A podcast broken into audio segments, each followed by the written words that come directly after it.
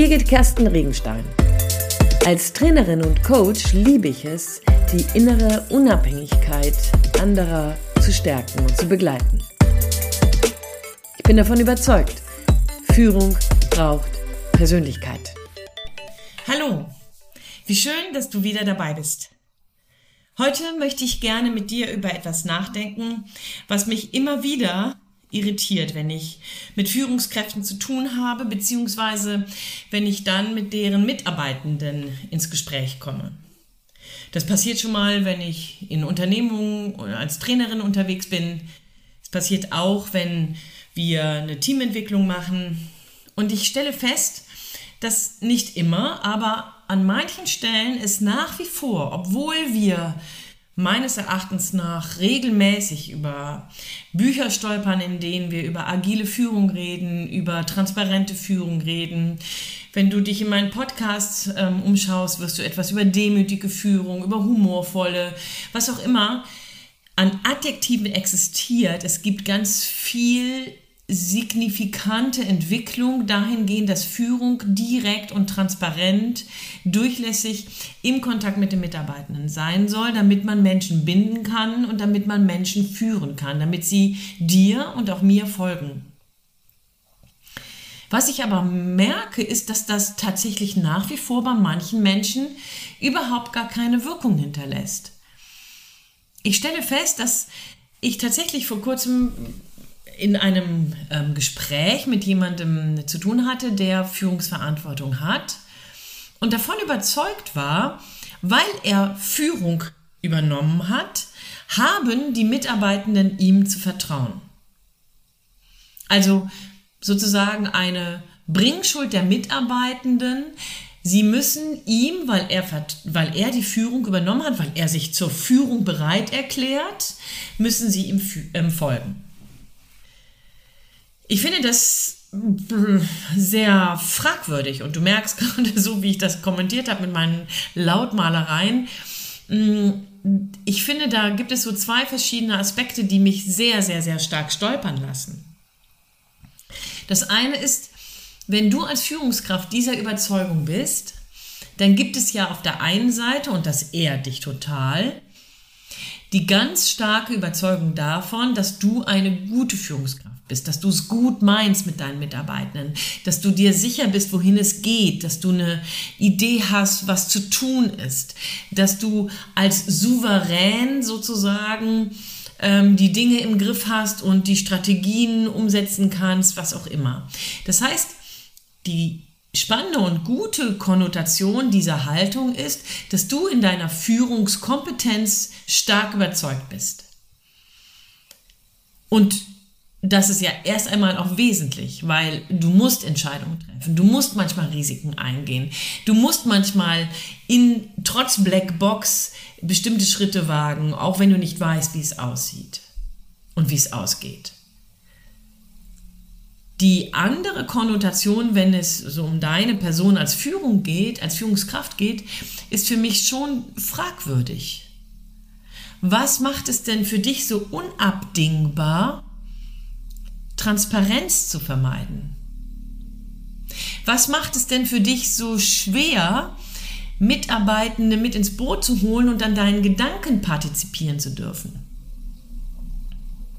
Was steht dir persönlich denn im Weg, gegebenenfalls deine Ideen zu verwerfen und auf andere aus deinem Team, aus deiner Abteilung heraus einzugehen und die umzusetzen? Also neben der positiven Konnotation, dass diese große Überzeugung, du als Führungskraft gehst voran und man kann dir vertrauen, du bist vertrauenswürdig, gibt es auch diese Konnotation und die ist weniger positiv, dass es hier scheinbar in dir Hindernisse zu geben scheinen, ja, die dich daran hindern, ähm, in einen direkten Kontakt, in einen direkten Austausch mit deinen Mitarbeitenden zu gehen. Das hat wahrscheinlich viel mit deiner eigenen Biografie zu tun. Das hat wahrscheinlich viel auch mit deinen eigenen Autoritätserfahrungen zu tun. Vielleicht auch mit deiner Erfahrung, wie du selber geführt werden möchtest oder aber geführt wurdest. Der zweite Aspekt, also neben diesen beiden Konnotationen für dich als Führungskraft, ist der zweite Aspekt ja die Blickrichtung zu deinen Mitarbeitenden. Und ich weiß nicht, ob dir das klar ist, aber wir alle haben Grundbedürfnisse, insgesamt vier, das sagt der Herr Grave. Oder eigentlich fünf. Und zwar gehören in diese Grundbedürfnisse ähm, die, das Bedürfnis und die Sehnsucht nach Beziehungen. Nach in Beziehung stehen, nach Kontakt haben, nach ähm, Zugehörigkeit. Und dieses Bedürfnis ist sehr stark von uns im Blick und wir versuchen alle, das irgendwie voranzutreiben, das zu versorgen. Mal mit, mit vielen, mit guten, mit tiefen Beziehungen, je nachdem, wie wir gestrickt sind. Und dabei gibt es unterschiedliche Ausschläge, unterschiedliche Intensitäten dieser, dieses Bedürfnisses nach Beziehungen. Du und deine Mitarbeiter haben auf jeden Fall die Notwendigkeit, in eurem Führungs- und mitarbeitenden Kontext über Beziehungen zu nachzudenken. Du als Führungskraft und deine Mitarbeiter weniger in ihrer Rolle, sondern eher, weil sie grundsätzlich Beziehungen suchen. Und die Frage ist wirklich, merken Sie, wenn Sie einfach nur aufgefordert werden, dir zu folgen, dir zu vertrauen, haben Sie an irgendeiner Stelle das Bedürfnis nach Beziehung dadurch gedeckt? Also redest du mit ihnen darüber? Können sie nachfragen? Haben sie den Eindruck, gesehen zu werden oder nicht?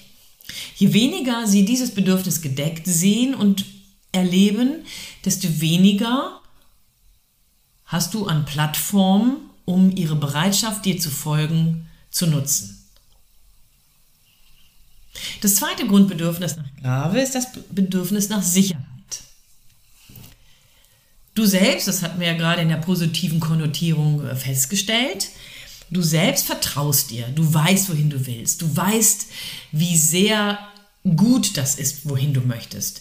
Du weißt, wie das durchdacht ist, du weißt, wohin es gehen kann, du kennst die Strategien, du kennst die Hintergründe, du weißt auch, warum bestimmte Dinge nicht gehen. Du weißt das alles und das macht dich natürlich, weil du es weißt, sicher in dem, wie du entscheidest.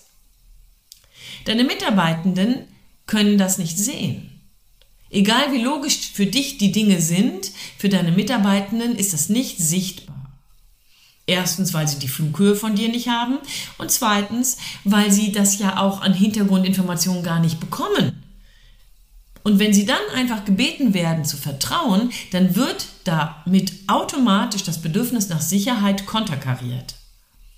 Das heißt, du schießt dir eigentlich ein zweites Mal ins Knie. Denn wenn von fünf Grundbedürfnissen zwei schon nicht wirklich versorgt werden in eurem führungsmitarbeitenden Kontext, dann würde ich sagen, da stehen die Zeichen auf echt schlecht.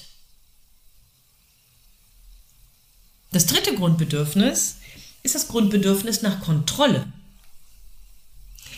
Und zwar nicht Kontrolle im Sinne von, die wollen checken, ob du alles richtig machst, sondern das Grundbedürfnis nach Kontrolle, nach Mitgestalten, nach Mitentscheidungen treffen, hat ganz viel damit zu tun, dass jeder von uns daran interessiert ist, Dinge, die uns selbst, also dich und mich betreffen, die dich und die dein und mein Leben betreffen, dass wir da irgendwie eine Art mitentscheiden wollen. Wohin du ziehst, wohin du gehst, ähm, wie du dich anziehst, was du isst, wo du arbeitest. Das sind alles Dinge, die du mitentscheiden möchtest. Und in eurem führungsmitarbeitenden Kontext möchte selbstverständlich der Mitarbeiter eine bestimmte Qualität von Mitentscheidung erleben.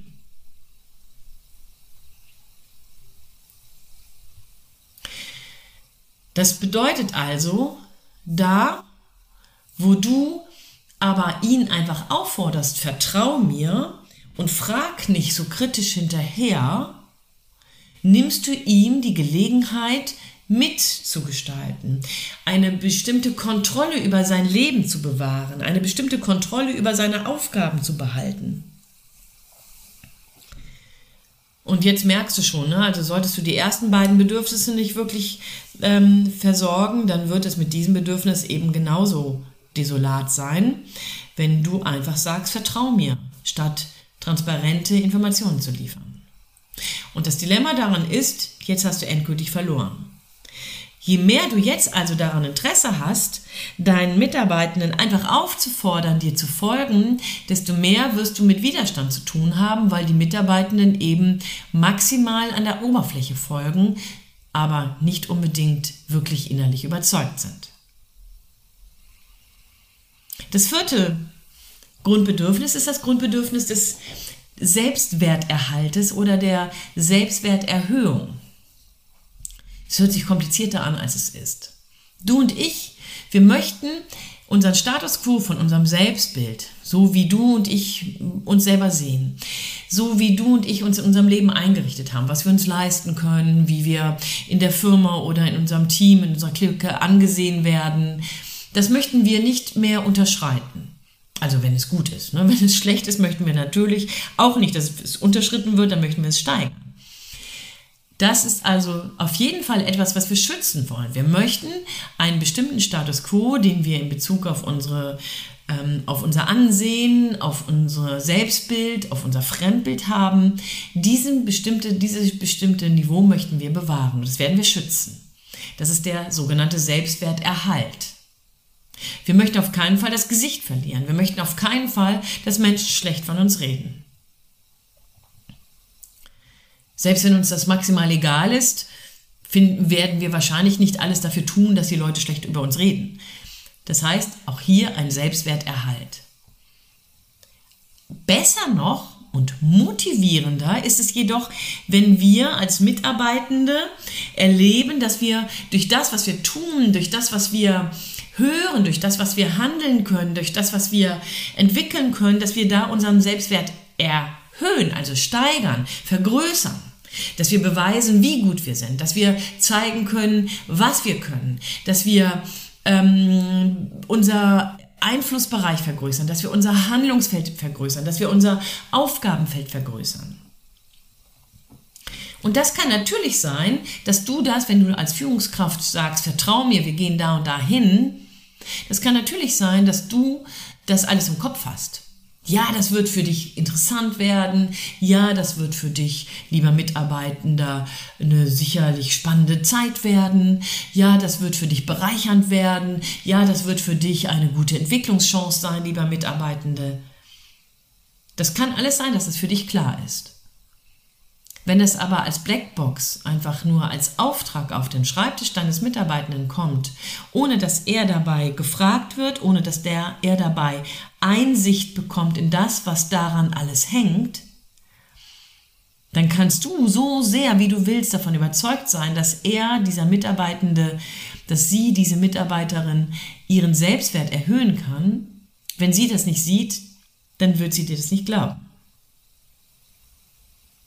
Und damit verlierst du als Führungskraft.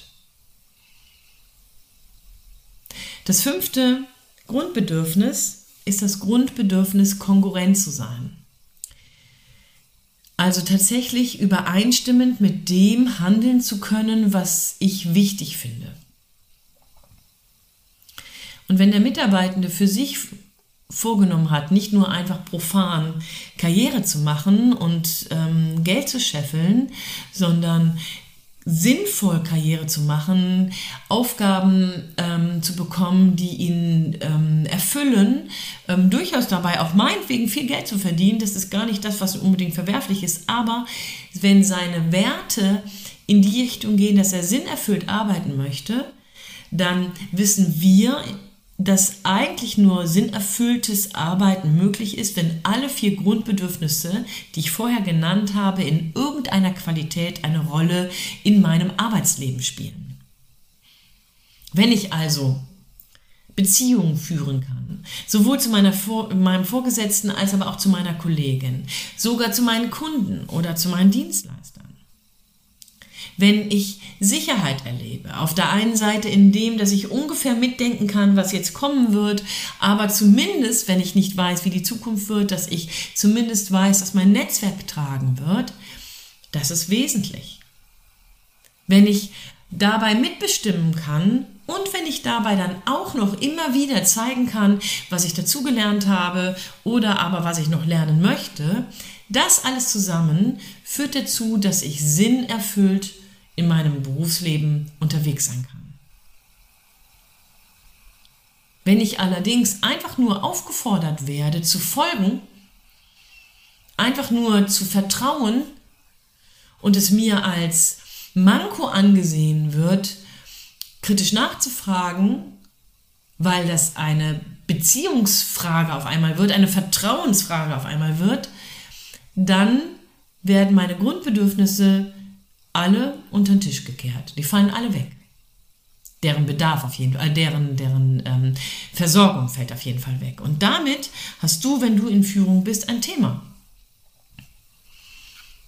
Denn du konterkarierst mit deinem Auftrag, vertrau mir. Jetzt hör mal auf, immer so kritisch nachzufragen. Konterkarierst du die Selbstbestimmtheit deines Mitarbeitenden.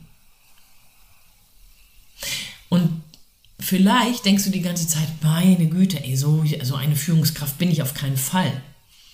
Es kann ja sein, dass du nicht dazugehörst. Und weißt du was, das finde ich mega. Ich habe die Erfahrung gemacht, dass auch hier manches Mal das Selbst und das Fremdbild nicht übereinstimmen. Und wenn du wirklich nicht in diesem Bereich gehören möchtest, in diese Kategorie gehören möchtest, ähm, einfach nur zur Nachfolge, zum, zum Folgen, zum Gehorsam, zum Vertrauen aufzufordern, dann ist es ja ein leichtes, das zu checken, das gegenzuchecken. Geh in ein Feedbackgespräch mit deinen Mitarbeitern. Frag sie, wie die dich erleben. Frag sie, was sie von dir brauchen, damit sie ihre Aufgaben weiterhin gerne und gut machen. Geh in den Dialog. Mach dich sichtbar, mach dich anfassbar, sei transparent und lade dazu ein, dass ihr im Diskurs miteinander euch weiterentwickelt, sowohl persönlich als aber auch eure Aufgaben dabei sehr, sehr kontrovers und produktiv diskutieren und platzieren könnt. Ich bin gespannt, welche Erfahrungen du machst. Und ich bin gespannt, welche Lernkurven du dabei ziehen kannst für dich. In diesem Sinne wünsche ich dir viel Freude beim Ausprobieren, denn du weißt, ich bin davon überzeugt, Führung braucht Persönlichkeit. Viel Spaß und alles Gute dir von Birgit Kersten Regenstein. Teamkompetenz. Einfach stärker machen.